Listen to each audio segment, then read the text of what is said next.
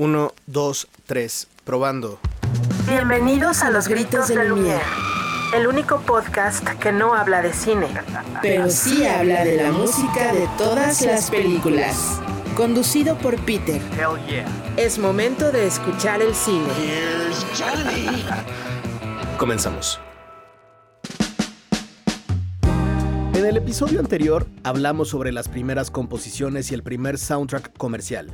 También recordemos que el cine sonoro se expandió rápidamente a lo largo del mundo y comenzaba a seducir a otros directores, directores surrealistas, pero también a estos que estaban comenzando a crear ciencia ficción. El caso más destacado fue el de Fritz Lang, director alemán, y su obra más destacada es M, filmada en 1931. En esta época, el Partido Nacionalista Obrero Alemán se comenzaba a orientar con un discurso antisemita y antimarxista.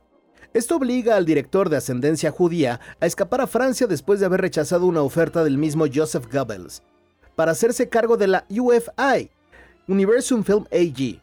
Dos años después de llegar a Francia y tras un fracaso con el film Lilium, decide ir a Estados Unidos donde la Metro Goldwyn Mayer lo contrata y comienza una fuerte temporada de filmaciones para él. Oye, güey, pero esto qué tiene que ver con el cine sonoro, con los soundtracks, güey, no mames, ¿ya vas a empezar?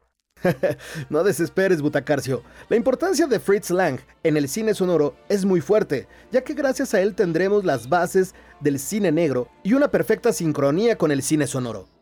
La relevancia de Lang en esta etapa de cine hizo que la narrativa de las historias se basara en cameos descriptivos, pero sobre todo en la importancia de los incidentales, estos sonidos que son los generadores de ciertas atmósferas o que nos permiten identificar algún artefacto o artilugio dentro de la película.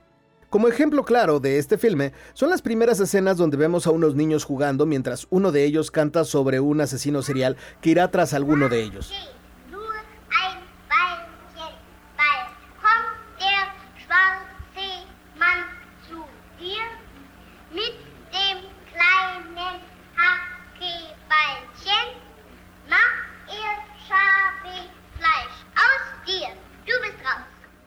Después de esta secuencia, vemos a la madre de la próxima víctima preparando la comida y esperando a su hija.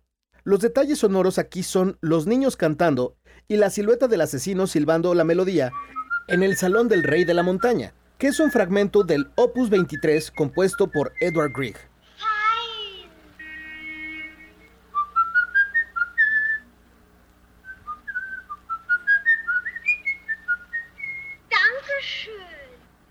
Como dato curioso, este silbido no lo realizaba el actor Peter Lorre, era Thea von Harbu, quien además era una de las guionistas de esta gran película. Ah, órale, güey.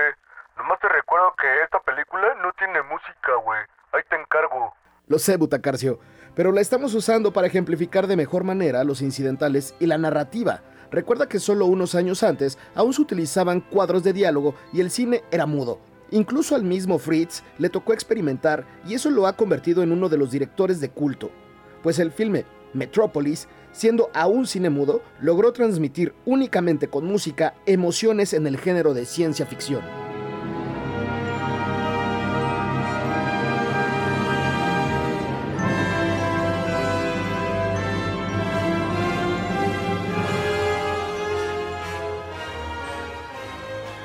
Es aquí donde hablaremos sobre la composición de este filme. Godfrey Huppertz fue el responsable de la creación de la banda sonora de esta cinta que nos narra una historia de amor en un escenario futurista y apocalíptico.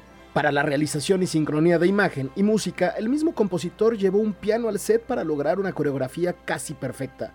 Y como dato curioso, fue hasta el 2001 que este score musical fue grabado por primera vez, y era necesario, pues el film se estaba restaurando. Si aún no has visto las películas, las puedes encontrar completitas en YouTube. Recuerda que a mí me encuentras en Instagram como Gritos de Lumière. Sigue escuchando el cine. I'm singing in the rain, just singing in the rain. What a glorious feeling, I'm happy again. I'm laughing at clouds so dark up above. sun's in my heart, and I'm ready for love. Let the stormy clouds chase everyone from the place. Come on with the rain, I've a smile on my face. I walk down the lane with a happy refrain, just singing singing in the rain. Dancing in the rain.